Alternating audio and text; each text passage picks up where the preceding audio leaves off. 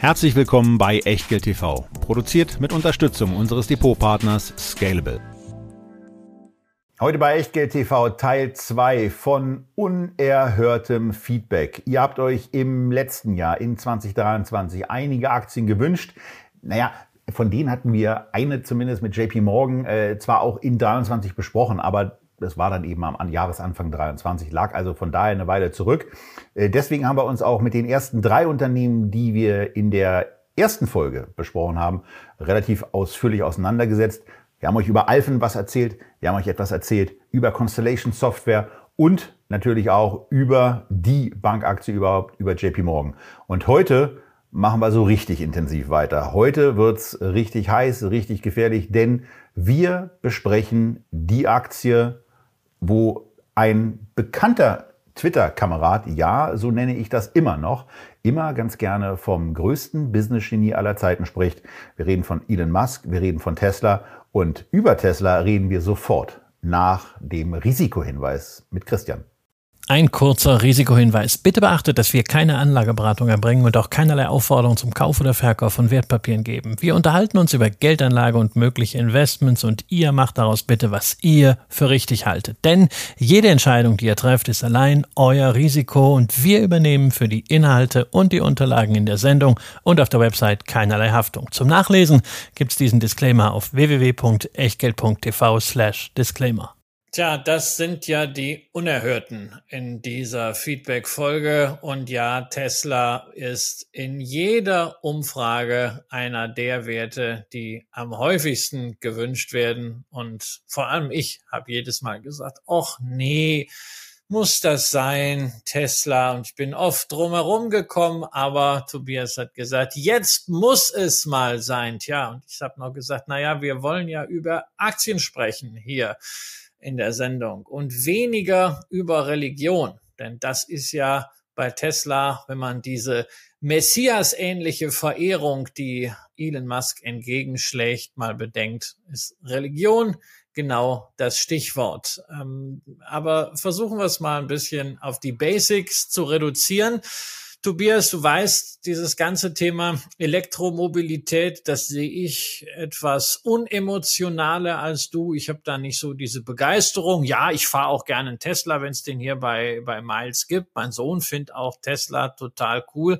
Aber wenn ich jetzt einfach mal so auf die letzten Nachrichten schaue, zum Thema Elektromobilität und auch zum Thema Tesla, dann sieht das ja nicht so ganz großartig aus. Ne? Verkaufszahlen im vierten Quartal. Da ist man nun auch offiziell bei den reinen Elektrofahrzeugen hinter BYD aus China. Dann kam die Nachricht, dass der US-Autovermieter Hertz ein Drittel seiner 60.000 Elektroautos wieder in den Markt gibt und durch Verbrenner ersetzt. Ja, und äh, junge Model 3 kosten da teilweise wohl weniger jetzt im Verkauf des Gebrauchten ähm, als 18.000 Dollar. Ne? Einstiegspreis ist angeblich 42.000 Dollar für Neufahrzeug. Dann hat äh, Tesla die Preise in China mal wieder gesenkt und Ferdinand Dudenhöfer, dem man ja nicht entkommt, wenn es um Autos geht, der ließ sich zitieren mit den Worten, es baut sich eine Welle gegen das Elektroauto auf, wenn Vermieter, Leasinggesellschaften, Händler und schließlich auch die Gebrauchtwagenkäufer verunsichert werden. Tja, und irgendwie sieht man das ja auch am Tesla-Kurs. Ja, ja, ich gebe zu, der ist im letzten Jahr ordentlich gerannt, aber nach wie vor 45 Prozent unter seinem Hoch. Im logarithmischen Chart sieht man das nicht so. Da ist natürlich, wenn man seit dem Börsengang guckt, eine gigantische Rallye im Wesentlichen in zwei extremen Schüben. Aber trotzdem, für denjenigen, der jetzt Tesla hat, muss man sagen, ja, das Religiöse tut einem ganz gut wenn man diesen Drawdown irgendwie verknusen will. Ja, also es, es geht ja, und man sieht, man sieht schon an der, an der Einleitung von dir, äh, wie viele, wie viele Perspektivmöglichkeiten ähm, es bei, es bei Tesla, es bei Elon Musk und so weiter gibt. Und wir sind eben bei diesem, äh, im, im Grunde genommen bei diesem Thema, dass wir in der Tat uns mal der Gefahr stellen müssen, dass wir äh, uns diesem, in, in nomine Patris et Filii et Spiritus Sancti. Und das, dass man in der Kirche dann normalerweise Amen reinruft und man, man so ein bisschen in der Gefühlslage ist, dass die Tesla-Anhänger in der Situation Elon rufen. Und ähm, wir, wir haben es hier mit, mit äh, im Grunde, wenn wir so, wenn wir so wollen, mit dem Gott des One More Thing zu tun. Ähm, nämlich mit jemandem, der vor allen Dingen eine Unternehmensstory dahin, dahingehend erzählt, was als nächstes kommt, der, der sich mit dem, mit dem tagesaktuellen ähm, ein bisschen weniger auseinanderzusetzen scheint, es sei denn, es ist gerade mal Produktionshölle, äh, sondern der im Grunde genommen immer schon zwei, drei, vier Schritte weiter ist. Und äh, vor dem Hintergrund ist es für mich gar nicht so, gar nicht so elementar, was da gerade an, an, ich nenne es mal leichten Verwerfungen, weil ich nicht daran glaube, dass es bei Elektromobilität äh, äh wirklich das gibt, was Dudenhöfer da in den Raum gestellt hat. Ähm, und es ist, es ist nicht, nicht das Wesentliche für mich, dass man Produktionskapazitäten von aktuell wohl etwa 2,4 Millionen Fahrzeugen hat und nur 1,8 Millionen verkauft. Was ich in der Tat spannender finde, ist das von dir auch angesprochene, äh, die angesprochene Gebrauchtwagensituation. Dazu ein Hinweis, diese 18.000, die da von Hertz ähm, als, als Briefkurse, als, als Verkaufspreise ähm, offenbar äh, dann da sind, die korrespondieren zu inzwischen ja in den USA deutlich auch abgesenkten Preisen, die dazu geführt haben, dass Neuwagen vom Model 3 eben ab 32.000 US-Dollar mit entsprechenden Förderungen äh, zu erwerben sind. Aber Gebrauchtfahrzeuge ist auch von einem anderen Hintergrund wichtig äh, welche Qualität haben die da eigentlich? Und da gab es ein paar Sachen, die aus meiner Sicht, insbesondere wenn dann Millionen von Gebrauchtfahrzeugen irgendwann auf den Markt kommen, gefährlich werden können. Es ist auch nicht allein elementar, dass man sich dank hoher Margen es leisten kann, die Konkurrenz mit Preistreibung äh, vor sich herzutreiben. Äh, viel wichtiger ist, dass Tesla trotz allem immer noch eine recht ansehnliche Umsatzrendite erwirtschaften kann, die immerhin im zweistelligen Bereich ist, was ähm, zwar diverse Automobilhersteller hinbekommen, aber äh, zum einen längst nicht alle und äh, zum anderen ist es eben auch so, dass sie es vor allen Dingen nicht mit Verbrennern, also mit konventionellen und mit erprobten Technologien bekommen, sondern mit einer vergleichsweise immer noch relativ neuen Technologie. So, was man, was man da noch hat, ist, ähm, dass man ja bei Elon Musk ist das quasi zum, zum Mantra geworden, äh, dass man zwar regelmäßig Timings äh, nicht einhält, also da muss man auch mal ganz kritisch die Frage stellen, hat Elon Musk eigentlich jemals irgendein Timing wirklich so eingehalten? Ähm, sondern spannend ist, äh, dass es eben immer gelingt, dieses nächste One More Thing äh, in den Mittelpunkt schon zu rücken. Und wenn, wenn wir uns äh, darüber wundern, wann denn der Cybertruck eigentlich endlich kommt, also nicht, dass ich den erwartet hätte, weil ich ihn für grandios hässliches Auto halte. Aber wann denn der endlich kommt, ist es eben so, dass er im Grunde genommen schon in ganz anderen äh, Dingen unterwegs ist, wie zum Beispiel AI-Chips, wie zum Beispiel äh, humanoide Roboter.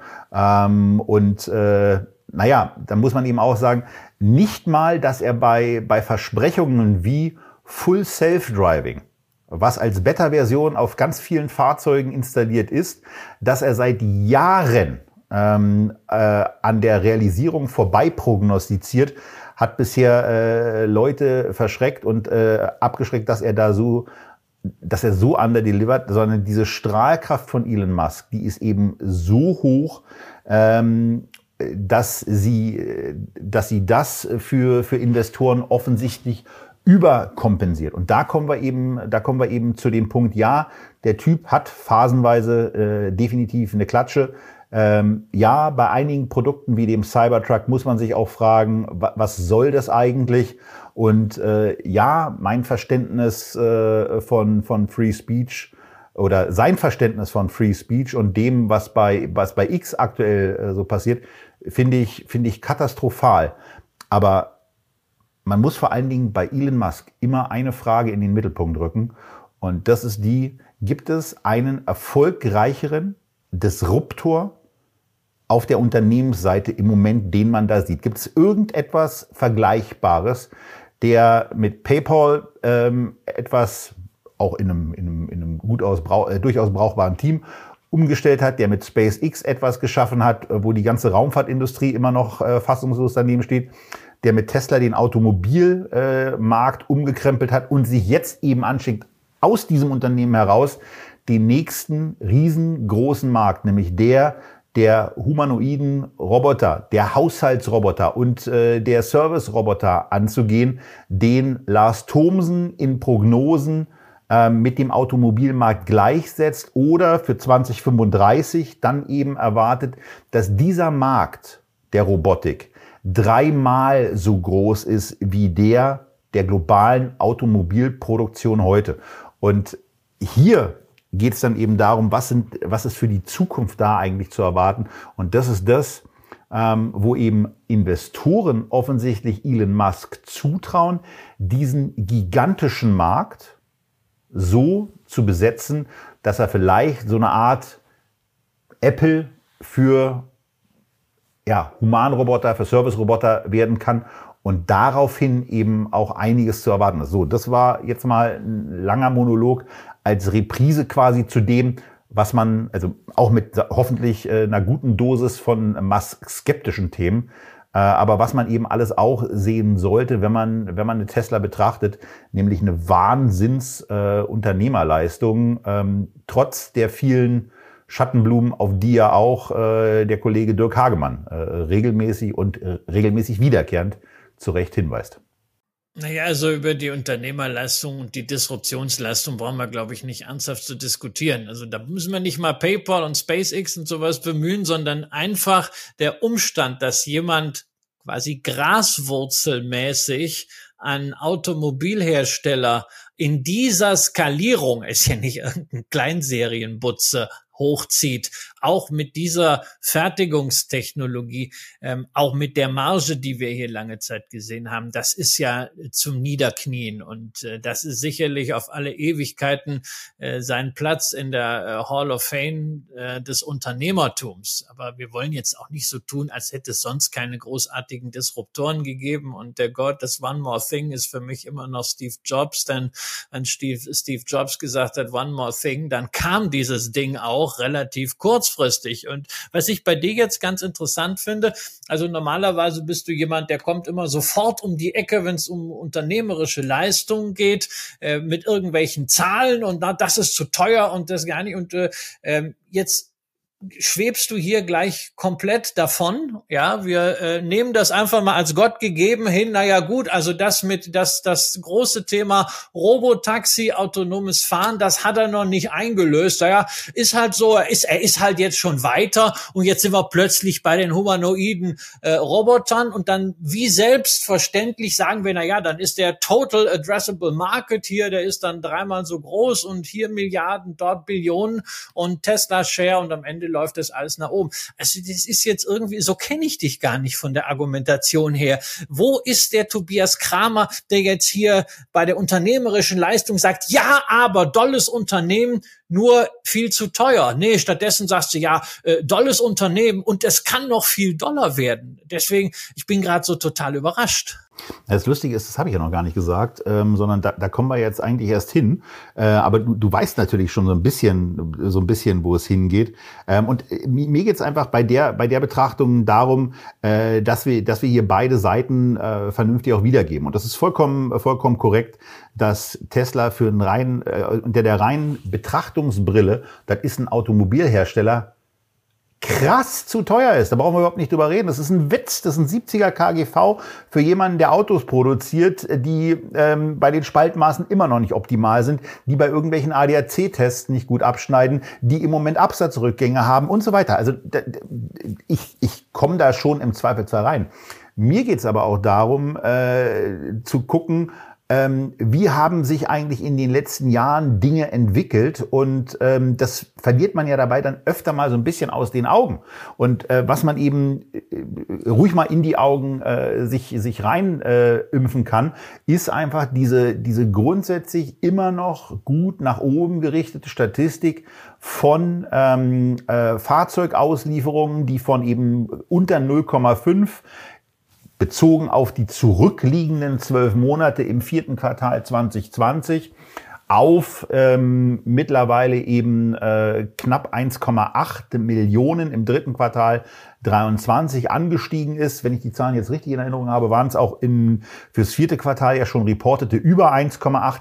Also vor dem Hintergrund im Grunde genommen in drei Jahren einfach mal den Absatz ja auf einer schon ganz ansehnlichen Stückzahl mit dem parallel betriebenen Aufbau von äh, äh, Produktionskapazitäten ähm, äh, verdreifachten Produktionsvolumen. Also das ist, das ist eben, da komme ich dann eben immer wieder hin zurück. Und ich ich reagiere ja immer so ein bisschen spezieller deswegen, weil dieser, weil dieser humanoide Robotermarkt, du weißt es, weil wir schon öfter darüber gesprochen haben, ja im Grunde genommen etwas ist, was seit Jahren so, so an dieser Schwelle nach dem Motto, wie weit ist eigentlich Boston Dynamics, wo, wo sind die eigentlich gerade gesellschaftlich angesiedelt, was macht Honda da eigentlich weiter, was macht eventuell eine Apple, ähm, äh, ist in den, ist in den Tesla-Robotern da auf einmal ein Schauspieler drin oder was auch immer.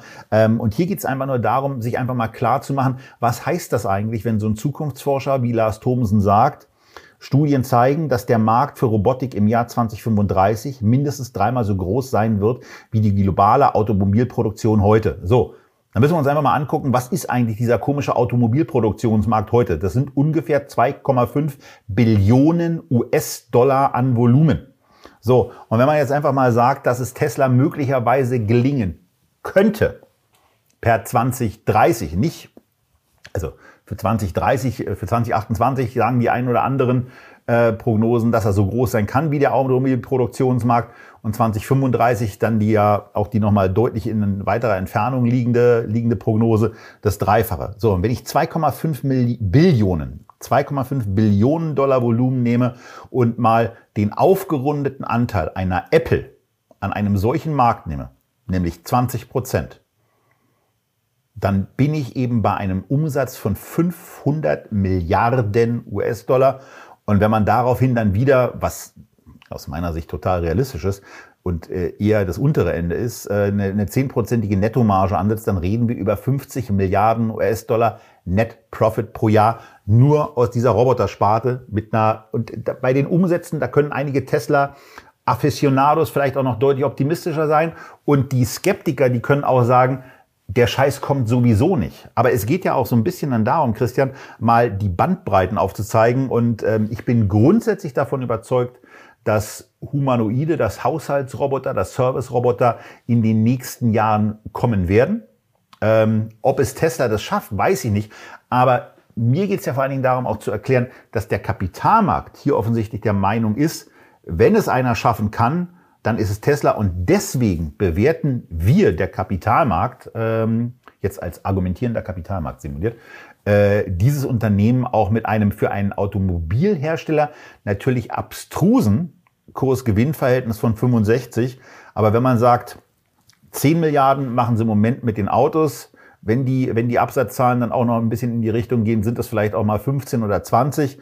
Und wenn dann noch 50 dazu kommen, dann bist du eben in Bereichen, wo du sagst, na okay, dann reden wir über, über äh, 60, 70, 80 Milliarden Net Profit pro Jahr. Und damit sind wir dann eben auch bei einem Unternehmenswert von im Moment äh, oder einer Marktkapitalisierung von im Moment 700 Milliarden ähm, nicht äh, unbedingt ambitioniert bewertet, sondern einigermaßen günstig für jemanden, der das dann eben auch noch mit Technologie und so weiter verknüpft. Darum geht's mir. Ich glaube, Sebastian, Sebastian ist langsam in der Situation, dass er ausrastet, weil wir Tesla schon viel zu lange behandeln. Also sage ich jetzt, ich sag noch mal kurz was dazu. Ja, du, wir, wir lassen das voll drin. Wir lassen das voll drin. Wir lassen Sebastian voll so. drin. Das da, der darf ruhig, der darf ruhig auch mal mit auftauchen ähm, und soll ruhig auch okay, mal mit auftauchen. Du schließt da direkt an. Ja, ja, aber ich muss das nochmal loswerden. Also alles, was wir so ansonsten bei Automobilherstellern diskutieren, auch dass die Chinesen gerade in der Elektromobilität global auf der Jagd nach Marktanteilen sind und dass sie scheinbar da auf einem ganz guten Weg sind, äh, aufgrund welcher Bedingungen auch immer, das gucken wir uns bei jedem Autohersteller an. Aber bei Tesla sagen wir jetzt, nee, also das ist jetzt hier nicht so äh, das Thema, sondern wir gucken jetzt auf, wir gucken jetzt auf humanoide Roboter. Ja, ich weiß, der Markt schaut dahin, ja. Das impliziert aber, wenn der Markt irgendwann doch mal sagt, so jetzt gucken wir mal auf das, was eigentlich wirklich da ist und nehmen nicht die wolkige Fantasie von in zwölf Jahren, äh, und diesen äh, riesigen Märkten, dann haben wir da immenses Potenzial natürlich nach unten, wenn man irgendwann auch mal schaut, was ist Tesla als Automobilhersteller? Und die können ja nach wie vor als Automobilhersteller großartige Erfolge feiern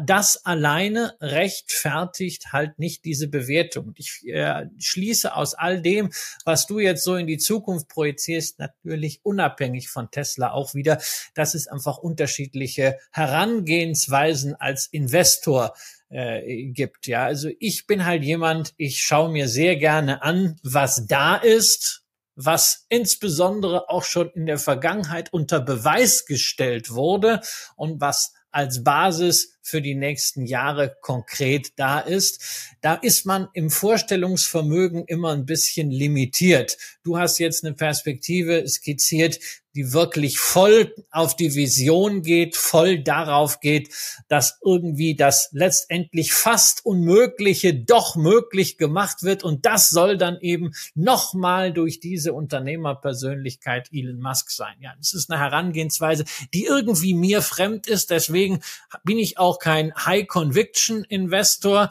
Deswegen bin ich bei High-Flyer-Aktien wie einer Novo Nordisk ja eher durch Zufall dabei. Ich habe ja nicht eine Novo Nordisk im Portfolio, weil ich gedacht habe, haha, die machen hier mit Semaglutide. Da habe ich mal kurz was gelesen in der Studie vor ein paar Jahren und das wird der Game Changer, sondern ich habe gedacht, aha, Dividendenaristokrat, ordentliches Wachstum, stabile Marktposition, kann man ins Depot nehmen. Ja, und dann haben sie sowas äh, entwickelt die Sache bei Tesla ist ja eine andere. Da sagt man bewusst schon, das steht irgendwann am Ende und die können das. Ist mir halt einfach fremd, habe ich keinen Zugang, insbesondere nicht, wenn ich sehe, was versprochen wurde in der Vergangenheit und was immer noch nicht funktioniert, wobei ja auch nochmal ganz bewusst, das, was Tesla heute ist, was schon da ist, das ist ja auch schon ein grandioser Erfolg und es ist mehr als 99,9999 Prozent der Menschen überhaupt in ihrem unternehmerischen Leben erreichen. Ich meine, da kannst du Jeff Bezos nehmen, kannst du Bill Gates nehmen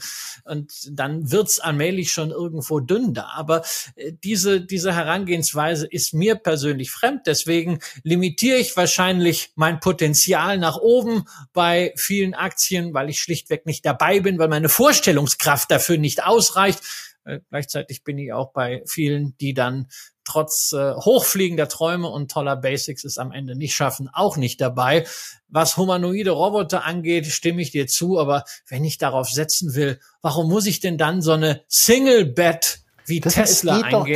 Darum, Warum nehme ich dann nicht einen Robo-ETF? Nein, du musst ich, ich versuche Nein, das ist die Frage, die ich mir stelle und äh, für mich gibt es überhaupt keinen Grund, äh, humanoide Roboter jetzt explizit mit einer Tesla-Aktie anzugehen. Ja, den, den Rest meiner Venture-Position, den ich hatte, habe ich meinem Sohn geschenkt, weil der findet Tesla cool. Und gucken wir mal, ne, wenn der 18 ist, was dann aus seinen Tesla-Aktien geworden ist. Ja, äh, ist ja vom, vom Datum her äh, passt es ja mit 2035 jetzt nicht so, so, so komplett schlecht äh, zueinander. Ähm, also nochmal, äh, mir geht's mir geht's da, ich, ich, also ich will nicht als Anwalt, also das vielleicht auch für, für alle Zuhörenden äh, und Zusehenden, ich will jetzt nicht als der verstanden wissen, der sagt nach dem Motto, diese Aktie muss man unbedingt im Depot haben, sondern mir geht's auch ein bisschen darum, dass ich äh, in der Tat, ähnlich wie Christian im Übrigen, diese, diese, diese religiöse Verehrung, aber auch dieses diesen, diesen, diesen Hass, den ich mitunter in irgendwelchen Kommentaren lese, absolut nicht nachvollziehen kann und einfach mal auch ein bisschen dafür werben will, nach dem Motto, versteht doch einfach mal auch, dass andere Leute andere Positionen haben können und mit allem Respekt, geilt euch nicht so daran auf, äh, dass es irgendwie andere Sichtweisen gibt. Hier ist es eben so, dass ein Unternehmen zweifelsfrei äh, sehr, sehr hoch für einen, äh, für einen reinen Automobilhersteller bewertet ist. Wenn es ein reiner Automobilhersteller ist, äh, die Story ist aufgeladen mit äh, Solarpanelen, mit Speichertechnologien und mit äh, eben jetzt auch noch mit dem Thema humanoiden Robotern. Ähm, und wenn man daran glaubt, dass äh, Elon Musk vielleicht mit zwei, drei Jahren Verzögerung auch diesen Markt bewältigen kann, dann ähm, äh, ist, die, ist die Aktie vielleicht auch nochmal anders zu bewerten. Aber äh, vielleicht gibt's da auch noch andere Sachen zu. Ich bin extrem gespannt, äh, was von euch dazu in den Kommentaren äh, reinläuft. Sage jetzt aber, das muss zu Tesla auch mal reichen. Und wir machen jetzt weiter mit was ganz anderem, Christian. Und zwar mit einem der wenigen Börsenunternehmen aus Ostdeutschland. In der Tat, Sachsen-Anhalt, Zörbig hat eine Börsenfirma und zwar Verbio. Und lange Zeit war das auch durchaus ein Glanzstück, denn nach einem, ja, einer wechselvollen Geschichte ging's 2020, 2021, 2022 für Verbio richtig nach oben. Doppelhoch bei über 80 Euro, nachdem man die Aktie zehn Jahre zuvor noch für 80 Cent bekommen hatte. Nur mit der Herrlichkeit war es dann auch schnell wieder vorbei. Seit diesem Hoch 2022 Verbio geviertelt. Und kurz bevor wir diese Sendung aufgenommen haben, ging es dann nochmal ein Stückchen runter, denn der Kurs Verfall wurde sozusagen weiter gerechtfertigt durch eine geharnischte Gewinnwarnung des Unternehmens, das sich mit Biodiesel und Bioethanol beschäftigt, also aus Raps beziehungsweise aus Zucker Treibstoff herstellt zu 60 Prozent für den deutschen Markt. Das Ganze mit einem technologischen Anspruch, der wirklich das Prinzip der Kreislaufwirtschaft mustergültig abdeckt. Aber was nutzt das, wenn die Preise für die Produkte Biodiesel und Bioethanol so stark unter Druck kommen, wie wir es in den letzten Monaten gesehen haben, und wenn gleichzeitig immer wieder ein fettes Fragezeichen hinter der staatlichen Förderung für diese Biotreibstoffe steht. Ich glaube, der letzte Punkt ist eigentlich der, der entscheidende. Also ähm, äh, insbesondere eine FDP ist ja, ist ja bei diesen, bei diesen Biokraftstoffen dann immer äh, ganz aktiv, aktiv gewesen, äh, kann sich jetzt aber auch der Argumentation offensichtlich nicht mehr so richtig entziehen, dass das vielleicht nicht ganz das Ideale ist. Und äh, vor dem Hintergrund muss man dann eben auch einmal mal gucken, ähm, wie sie dieses Unternehmen entwickelt hat. Und äh, wir sind ja erst einen Monat nach Weihnachten, aber das sieht ja aus, als wenn da zwei Weihnachtsbäume nebeneinander sind. Und jetzt äh, will der Kurs offensichtlich diese Weihnachtsbaumformationen möglicherweise nochmal abschließen. Äh, bis dahin sind dann übrigens auch nochmal 50 Prozent äh, Kursrückgang drin. Da wäre die Aktie dann wieder so im Bereich von 10, wo sie, wo sie Anfang 2020 ihren fulminanten Aufstieg genommen hat. Also ähm, Aktionäre, die da äh, seit längerem mit dabei sind, die haben ja, die haben ja extrem vieles mitgemacht ähm, und äh, können wahrscheinlich dieses Lied von äh, Himmel hochjauchzend und ähm, na vielleicht nicht zu Tode betrübt, aber äh, zumindest von äh, dann doch emotional ein bisschen angeschlagen äh, gut gut mitverkraften. Äh, das findet aber übrigens auch äh, bevor äh, äh, da die entsprechenden Hinweise kommen, natürlich auch bei anderen Unternehmen statt. Ich hätte da auch noch ein, zwei Unternehmen äh, bei mir im eigenen Portfolio. Aber wenn wir uns äh, Verbio dann angucken, dann, dann sehen wir eben auch einfach bei den, bei den Zahlen schon mal den ein oder anderen Hinweis, ähm, dass der Optimismus, der da reingelegt wurde, eben sich in der, in der Realität nicht so richtig bewahrheitet. Ich kann das ganz kurz machen bei dem Unternehmen. Für mich, ähm, äh, für mich wäre das auf keinen Fall ein Investment. Ich halte von, äh, ich halte von äh, dieser Form von Biokraftstoffen nicht, wenn da nicht ein, äh, ein Innovator wäre, der beweist, dass man das Ganze eben mit deutlich höherer Effizienz und ähm, ohne Negativauswirkungen ähm, darstellen könnte, dann würde ich das Ganze anders sehen. Aber so ähm, gibt es für mich überhaupt keine überzeugenden Argumente für diese Biokraftstoffe im Moment da äh, bin ich dann eher doch der, der Überzeugung,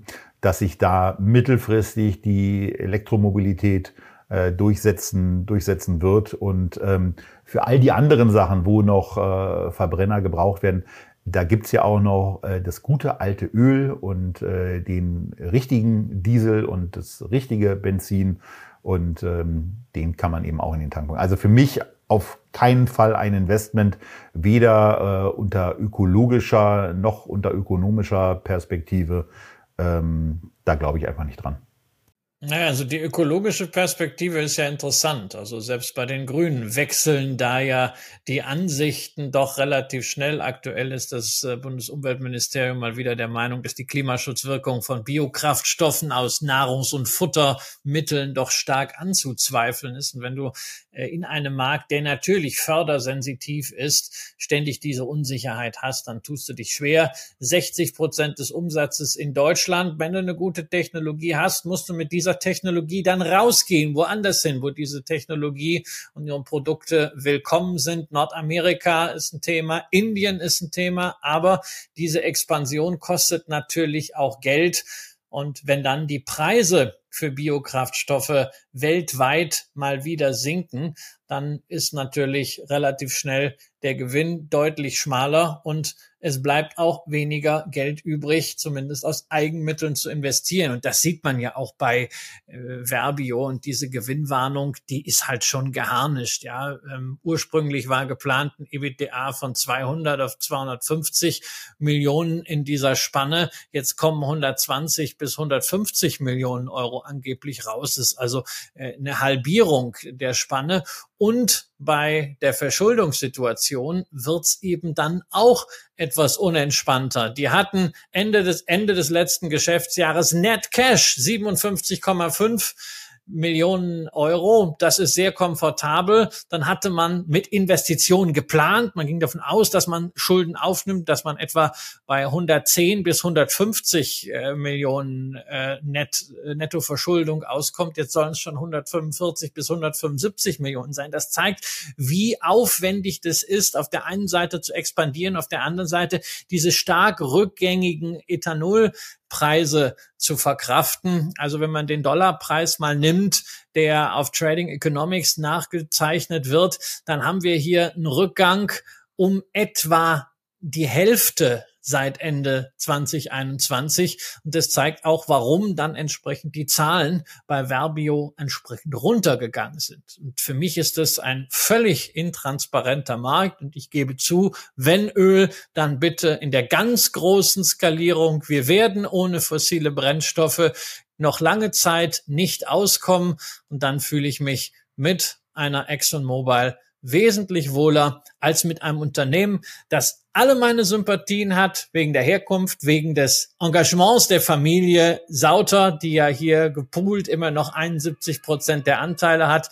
Das ist eine tolle mittelständische Unternehmerleistung. Aber wenn dir so der Wind ins Gesicht bläst, insbesondere politisch, dann ist das etwas, wo ich nicht mit im Boot sitzen kann. Ja, und ähm, an die Familie gewandt, äh, wenn es dazu Hinweise gibt nach dem Motto, äh, da versteht ihr aber einiges nicht oder äh, folgende Sachen habt ihr aber davon äh, komplett unberücksichtigt gelassen. Gerne eine Mail, hallo at echtgeld und dann vielleicht mal zu Gast bei ir at echtgeld sein. Äh, wir hören uns das sehr, sehr gerne an, ähm, bereiten uns dann auch noch mal ein bisschen, ein bisschen intensiver auf das Thema vor, um äh, fordernde Fragen zu stellen. Äh, aber so äh, bleibt es eben bei einem jetzt doppelt ausgesprochenen recht distanzierten Urteil zu dieser Aktie. Aber wenn ihr ansonsten auch noch äh, Hinweise dazu habt, dann schreibt das auch gerne an die Kommentare, in die Kommentare rein, warum aus eurer Sicht ein Investment in dieses Unternehmen, in diese Aktie total sinnvoll ist und Biokraftstoffe überhaupt das Großartigste sind. Bin ich gespannt ähm, und äh, ja, lese es dann auch. Ähm, aber wir machen jetzt mal mit etwas weiter, was uns im Grunde genommen zu unserem Sponsor bringt, zu Scalable, ähm, was uns dazu bringt, mal zu gucken, was wurde da eigentlich in letzter Zeit sehr, sehr intensiv gekauft. Christian, man hat so ein bisschen den Eindruck, dass die Scalable-Kunden ähm, sich da an einem etwas größeren Family Office äh, orientiert haben, was ähm, in jüngster Zeit auf einmal stärker in Müll macht. Und damit sind wir bei der Scalable Stock auch angekommen. Ja, wir sind bei Waste Management. Das ist nämlich die Aktie, die zum Jahresstart im Scalable Broker am meisten gekauft wurde und das Family Office, auf das Tobias anspricht. Das ist die Bill and Melinda Gates Foundation. Die Stiftung nämlich ist sehr stark engagiert bei Waste Management. Man ist dort größter Aktionär, hält 8,75 Prozent der Anteile und Waste Management ist tatsächlich die viertgrößte Position im Portfolio der Stiftung nach Microsoft, nach Berkshire Hathaway und man höre und staune nach der kanadischen Eisenbahngesellschaft Canadian National Railway. Diese vier Werte zusammen eben mit Waste Management machen 80 Prozent im Portfolio der Stiftung aus. Also das ist auf jeden Fall eine High Conviction und zwar auch durchaus zum Preis, denn diese Position wurde zwar aufgebaut, initial schon 2010, damals zu Kursen um 35 Dollar. Allerdings im dritten Quartal 2022 hat man die Position kurzerhand verdoppelt zu Preisen von 165 Dollar. Naja, jetzt haben wir gerade ein neues Allzeithoch gesehen bei 180 Dollar. Das ist ganz ordentlich. Mit Microsoft hätte man wahrscheinlich noch ein bisschen mehr gemacht, aber die haben sie ja auch schon drin. Auf jeden Fall, es lohnt sich natürlich, eine solche Aktie anzuschauen, wenn ein so großer Investor dort so stark engagiert ist. Beim Geschäftsmodell, das sogar gewisse Ähnlichkeiten hat zu dem, was Microsoft macht. Nein, und damit will ich jetzt nicht sagen, dass Microsoft ja auch Müll herstellt. Nein, nein, also diese, diese Zeiten, wo Apple-Jünger und Microsoft-Nutzer sich gegen einer, äh, gegenseitig immer mit Häme überzogen haben, da sind wir eigentlich vorbei. Das ist jetzt Tesla und Stellantis meinetwegen. Das ist ja im Börsenkürzel auch nur äh, ein kurzer Dreher TSLA und STLA an der US-Börse, sondern die Parallele ist, Microsoft ist wahnsinnig erfolgreich mit Abo-Modellen und letztendlich ist die Müllabfuhr Waste Management auch so eine Art Abo-Modelle, denn man macht 55 Prozent der Umsätze mit einem Geschäftsmodell namens Collection. Das ist nichts anderes, als dass man die Müllgebühren von den insgesamt 20 Millionen Haushalten, um die man sich in den USA kümmert, einzieht und vor allem regelmäßig erhöhen kann. Die werden äh, alle zwei, drei Jahre angepasst. Man kann also sehr direkt, sehr schön inflationäre Effekte weitergeben. Und Müllabfuhr, das ist halt auch sowas, na ja, also bist du da einen anderen Dienstleister dir suchst, wenn das überhaupt in jeder Gegend möglich ist, da muss schon viel passieren. Der Lock-in-Effekt, der Burggraben dieses Geschäft, der ist natürlich immens. Und dann kommt bei Waste Management eben noch hinzu, sie machen eben nicht nur die Müllabfuhr, sondern auch die nachgelagerten Stufen der Wertschöpfungskette. Also sie haben eigene Deponien, die sie betreiben, auch dann Drittunternehmen entsprechend entgeltpflichtig anbieten. Sie kümmern sich um den Transfer auch für andere und sie sind natürlich ebenso in der Wiederaufbereitung, sprich im Recycling tätig. Müll einmal komplett und das sehr, sehr erfolgreich, wie man allein daran erkennt, dass das Unternehmen seit 20 Jahren Jahr für Jahr seine Dividende anhebt. Das auch von der Dynamik her nicht zu knapp, sozusagen Dividend Aristocrat in the Making. Mit 50 Prozent Payout ist das alles auch maßvoll. Allerdings, was nicht so maßvoll ist, Tobias, und da wirst du jetzt ganz anders als bei Tesla natürlich drauf eingehen, das ist die Bewertung, ja, weil du wirst jetzt ja nicht sagen bei Waste Management, na ja, irgendwann werden die in der Lage sein, aus dem Müll wieder völlig neue Welten entstehen zu lassen, sondern ich vermute, du wirst sagen, ein Kursgewinnverhältnis von 30 für eine Müllabfuhr ist viel zu teuer. Ja, das äh, kommt dem schon sehr nahe. Wobei ich lustigerweise äh, mich dabei ertappt habe, während du geredet hast, ist mir in der Tat auch nochmal ein anderes Szenario so ein bisschen durch den Kopf gegangen, weil ja auch dieses ganze Thema ähm, äh, Müll, was ist auf einem, was ist in Müll eigentlich enthalten? Müll enthält ganz oft, auch wenn er schlecht sortiert ist. Und also nach meinen Erfahrungen in den USA ist der Müll dort sehr, sehr schlecht sortiert. Ähm, äh, viele Rohstoffe, wenn wir jetzt nochmal äh, zu Tesla zurückgehen. Äh, die nehmen, die sind, die sind Bestandteil des, die sind Bestandteil des Geschäftsmodells und da gibt es mit den industriellen Kunden auch entsprechende Vereinbarungen drüber. Also da sind sie auch schon drauf gekommen. Genau, also äh, da, da geht eben einiges und wenn man jetzt, äh, also Müll zu sortieren ist ja jetzt nicht unbedingt das, wo man jetzt sagt, Yippie, da fange ich mal morgen an.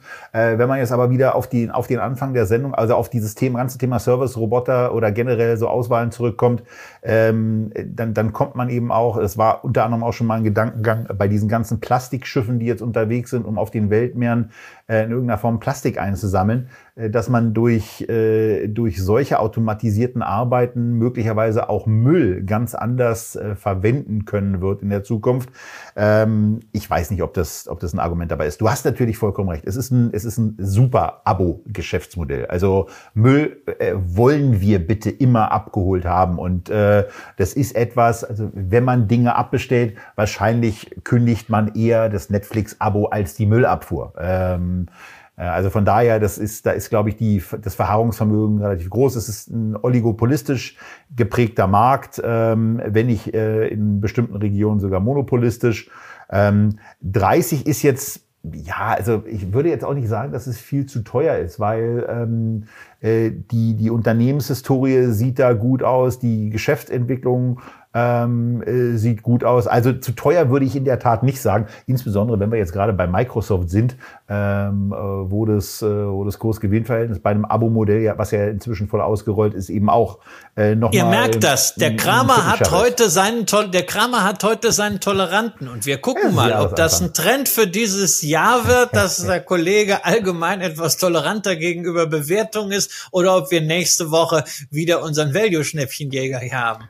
Ähm, was machen wir denn nächste Woche? Jetzt bin ich jetzt, ich, ich, ich, ich überlege, was wir nächste Woche. Aber das, das sehen wir, das, nee, da, da haben wir den natürlich nicht, weil da haben wir eine ganz spannende Sendung, die sich mit ETFs beschäftigt. Da ähm, äh, spielt Value garantiert nicht so eine große Rolle. Nee, also von daher, ich würde jetzt nicht sagen, dass es, dass es äh, komplett zu teuer ist. Mir selber, ja, also mir selber wäre es für einen Kauf in der Tat zu teuer. Aber ich finde es, ich finde das Geschäft total spannend. Ich finde 200, über 250 aktive Deponien, wo der ganze Kram Kram eben rumliegt, den man vielleicht dann doch irgendwann anfangen können wird, in irgendeiner Form wieder aufzubereiten, weil, ähm, weil Technologie in der Lage sein wird, da durchzugehen und dann jedes kleine Stückchen in die Hand zu nehmen und zu gucken nach dem Motto, das ist was, was wir der Verbrennung zuführen müssen, das ist etwas, was wir, was wir besonders entsorgen müssen, äh, das ist etwas, was wir wieder aufbereiten müssen. Also ich glaube, im Müll steckt weltweit total viel drin und ein totales Geschäftsmodell,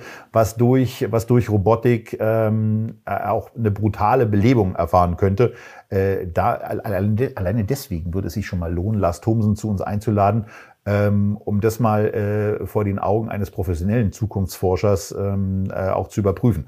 Aber vor dem Hintergrund äh, ist es erstmal die Situation, was mir, ähm, was mir wichtig erscheint bei so einem Geschäftsmodell, also auch wenn wir, wenn wir bei, wenn wir bei über 250 Deponien sind, ist, das natürlich dem auch innewohnende Risiko, dass man irgendwann äh, vielleicht auch mal bei irgendwelchen Abräumungen von Deponien entdeckt, upsala, ähm, da ist ja der Boden und auch das Grundwasser hat zu, zu einer sehr, sehr starken Verunreinigung geführt, ähm, wo, wo eben auch eine ganz besondere Form und auch eine sehr, sehr kostenintensive Form äh, von Regressansprüchen entstehen können.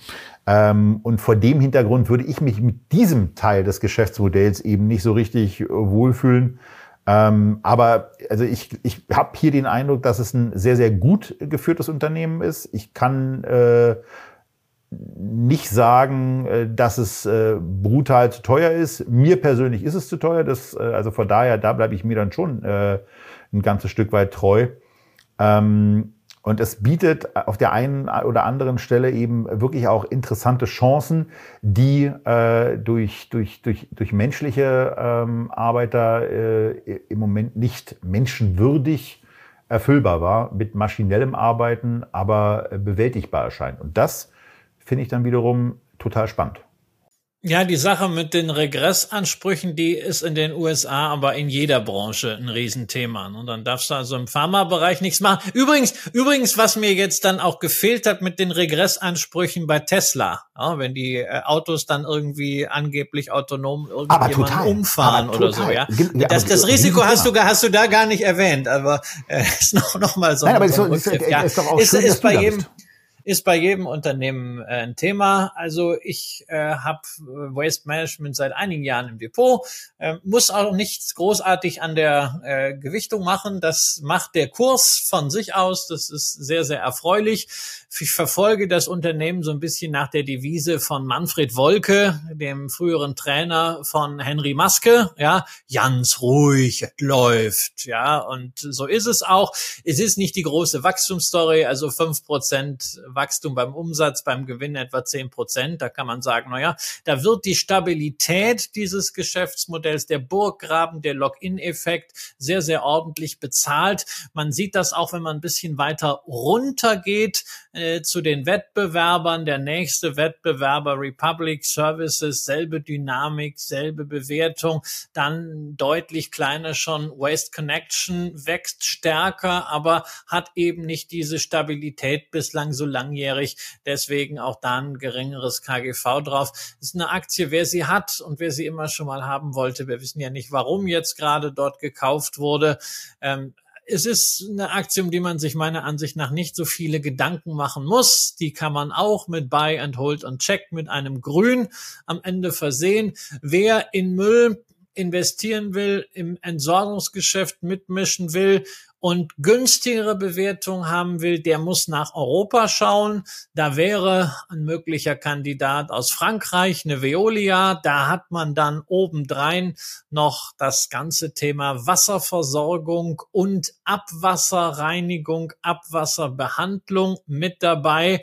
Die Aktie gibt's dann für weniger als die Hälfte der Bewertung, aber es ist auch ein Unternehmen, was nach den jüngsten Übernahmen in einer Transformation steckt und auch entsprechende Hebelwirkungen mit drin hat. Wenn euch das mal interessiert, dann ist das sicherlich der Kandidat für die nächste Feedback-Runde, die wir dann im Februar machen werden und dann wieder mit einer Umfrage, denn die Unerhörten, die haben wir ja jetzt abgearbeitet. Letzte Frage an dich, Tobias, von den sechs Unternehmen, die wir besprochen haben in dieser Feedback-Runde.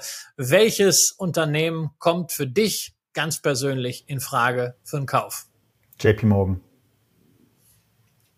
Ja, also wenn ich jetzt heute ja, wenn ich jetzt heute kaufen muss, dann ist es ebenso eine JP Morgan und eine Constellation Software ist eine wunderbare Aktie, die man im Sparplan für lange Zeit machen sollte, aber wirklich mit Conviction zum Geschäftsmodell, nicht weil man sagt, oh, ist mir jetzt zu teuer, ähm, kann ich nicht einschätzen, aber ich will irgendwie mitspielen, sondern weil man sagt, okay, Aktie kostet ja auch ein bisschen was, ne, über 2000, ähm, die kann man sich dann auch mal zusammensparen.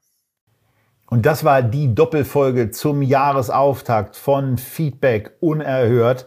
Sechs Aktien, wo wir etwas ausführlicher, partiell sogar etwas emotionaler euch unsere Meinungen präsentiert haben. Wir freuen uns wie immer auf eure Kommentare, auf eure Likes, auf eure Besprechungen, auch bei Apple im Podcast-Player und ähm, bei Spotify gibt es ja jetzt offensichtlich auch, äh, dass es da Möglichkeiten gibt. Da sind wir aber, glaube ich, noch gar nicht so weit.